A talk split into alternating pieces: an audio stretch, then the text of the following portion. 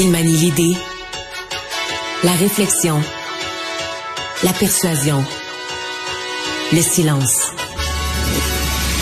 Mario Dumont. Informé, cultivé, rigoureux. Il n'est jamais à court d'arguments. Mario Dumont. Pour savoir et comprendre. Bonjour tout le monde, bienvenue à Cube Radio. Bon début de semaine. Lundi, c'est notre première de la semaine. Euh, je vous dis tout de suite, là, on a un bilan qui semble final, mais absolument triste aux États-Unis, dans la région de Nashville. Alors qu'une femme, on parle maintenant d'une femme de 28 ans, euh, est rentrée dans, ça fait bizarre, est rentrée dans son ancienne école primaire. Oui, une femme de 28 ans. On peut penser que ça fait comme 16 ans, 17 ans qu'elle a quitté l'école primaire. Demande-moi pas quel rancœur elle a gardé. Que, je sais pas, elle n'a pas eu la note qu'elle voulait en art plastique ou je sais pas quoi, là, mais à 28 ans, elle retourne dans son école primaire. Elle a tué trois adultes et trois enfants, trois élèves euh, de cette école, Covenant School, donc dans la région euh, de Nashville. Donc, un autre fusillade. Je sais qu'aux États-Unis, il y en a beaucoup, puis on peut venir blaser, mais j'avoue que dans une école, à chaque fois, ça nous euh, ça nous jette à terre. Alors, triste lundi aux États-Unis. Tout de suite, on va rejoindre l'équipe de 100% Nouvelles. 15h30, c'est le moment d'aller retrouver notre collègue Mario Dumont. Bon après-midi, Mario. Bonjour. Réforme du ministre de la Santé, dans le fond, qui euh, veut créer une agence Santé Québec qui deviendrait le seul employeur des dizaines d'employés du réseau de la santé pour améliorer l'efficacité. Euh, on va écouter ensemble l'ancien président de la CSN, Jacques Létourneau, qu'on a reçu un petit peu plus tôt, euh, Mario, à savoir comment il voit la suite des choses je suis d'accord avec cette idée que tout le monde doit faire son bout de chemin. J'en discutais récemment avec des gens qui disaient on a l'impression des fois que les syndicats sont figés dans le temps. Ben, je m'excuse, mais souvent on a des patrons devant nous aussi qui ont, euh, qui ont, qui ont appris à faire des relations de travail à l'ancienne. Puis des fois, peut-être, il faut qu'on se modernise. Alors, Mario, comment toi, tu vois la suite? Ben, je suis content d'entendre cette réaction-là. Si on avait ce genre d'ouverture mm-hmm. de façon générale dans le monde syndical, je vais t'avouer, je vais sauter au plafond, là. Euh, ben moi, moi sincèrement, je suis plutôt inquiet. D'abord, je pense que c'est une réforme. C'est en fait, euh, je lis ça là, puis j'en ai entendu parler moi aussi. Là, ça circule beaucoup à l'heure actuelle en coulisses. Puis je veux voir les textes. Je me dis c'est quasiment trop beau pour être vrai. C'est comme si ce qu'on se disait. Mm-hmm. Tu sais, ce qu'on disait dans des discussions, dans des soupers, personne n'osera jamais faire ça. C'est comme si là, quelqu'un est sur le bord d'oser le faire, euh, sur le bord d'oser vraiment. comme euh, quoi, par exemple, ben, supprimer les, barrières régionales? Ben oui, puis toutes les conventions, tu sais, les centaines de conventions collectives dont les ministres se plaignent depuis des années, se donner des capacités de gestion. En fait, c'est essentiellement, c'est tout tourner le système vers le service à la population, le tout simplifier pour dire ce qui compte, c'est de donner, de mettre en place les conditions pour donner du service à la population, rendre ça plus gérable, plus simple à gérer. Il y a du bon pour les employés aussi en passant, Julie, parce que présentement, tu changes mm-hmm. de, tu changes d'établissement, tu perds ton ancienneté. Alors là, tu auras un seul employeur, respecterait l'ancienneté de tout le monde en cas de déménagement. Donc, il y, y, a des avantages pour les syndiqués. C'est juste que là où je pense que la résistance au niveau des syndicats, il y a une perte de, y a une perte de pouvoir. Là. parce que là, tu sais, chaque petite convention, puis tu sais que c'est des secteurs puis des sous-secteurs, ben là, à chaque place. Eux, se, se défendent en disant les régions ont des besoins différents. C'est pour ça qu'il y a autant de conventions collectives aussi. Ouais, je pense que c'est devenu un peu plus que ça. Là. C'est devenu toutes des petites mm. chasses gardées. et euh, ce que j'entends, en tout cas, on va voir, là, mais ce que j'entends, c'est que ça va permettre quand même, au contraire, le gouvernement veut que sur certains aspects de l'organisation du travail, on puisse respecter euh, dans les établissements là, une façon d'organiser du travail qui soit propre. Mais en fait, ce qu'on est en train de découvrir, disons, depuis deux semaines, moi, euh, je me souviens d'avoir commenté publiquement quand on me parlait de l'Agence Santé Québec. Je n'étais pas fermé mais ça m'impressionnait pas à première vue. Puis je me disais, là, tu, on va-tu changer, créer une affaire, juste changer des fonctionnaires d'employeurs, puis le dire, va euh, par contre, tu sais par exemple, Michel Clair avait ça dans son rapport. C'est quelqu'un que je respecte beaucoup. C'est un des brillants qu'on a au Québec, qui a été ministre de la Santé sous René Lévesque, qui a continué à travailler dans la santé, dans le privé, dans le public. Il a tout connu. Il a vu beaucoup ce qui se passe à l'international, comment d'autres gèrent leur système de santé. Il fait longtemps, lui, qui disait, il faut faire ça. mais là, ce que je me rends compte, c'est que non, c'est pas juste, on fait pas juste changer de nom puis changer des fonctionnaires de carte d'affaires.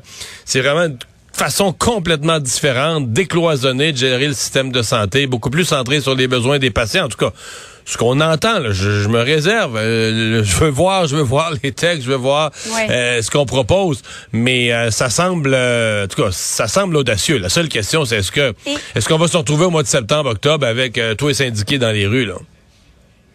Iniquité aussi entre les différentes régions. Mario, tu le sais, tu viens du Bas-Saint-Laurent. Lorsque tu as le cancer en Gaspésie, c'est déjà un malheur, mais double malheur, puisque tu habites en Gaspésie, il faut toujours se déplacer vers les grands centres. Il semblerait qu'avec cette réforme-là, on, veut offrir un, meilleur service, peu importe l'endroit où les Québécois vivent au Québec.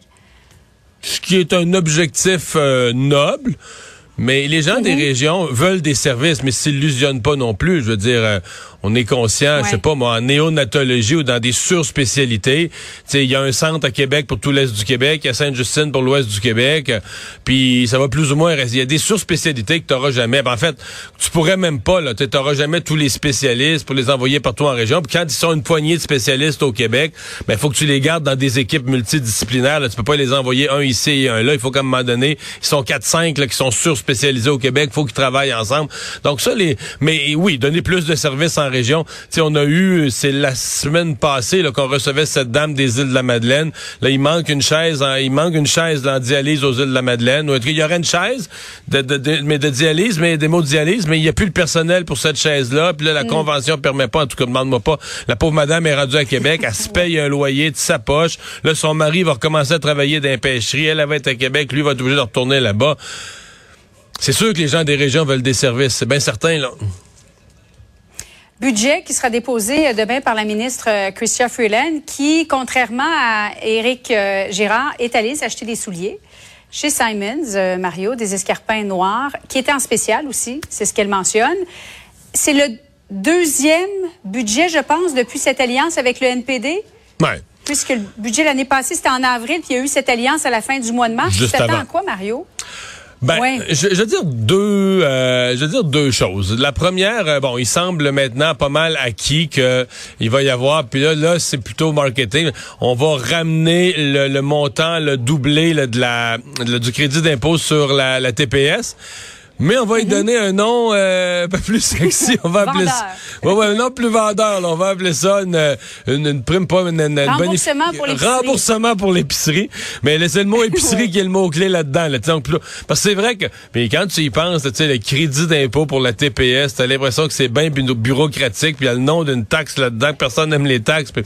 Alors là, euh, non, ça va. Mais la fois, ça va être un montant à peu près équivalent, mais qu'on va nommer d'une autre façon, qu'on va nommer vraiment comme euh, remboursement des la question qu'on va se poser, c'est est-ce que euh, est-ce que Mme Freeland, qui avait quand même envoyé un signal qu'après la pandémie, euh, faut s'occuper des finances publiques, faut ramener le déficit à zéro, euh, la pandémie, mais sur les finances publiques du fédéral, sur tous les gouvernements, là, ça a été difficile la pandémie, mais au fédéral, c'est incomparable.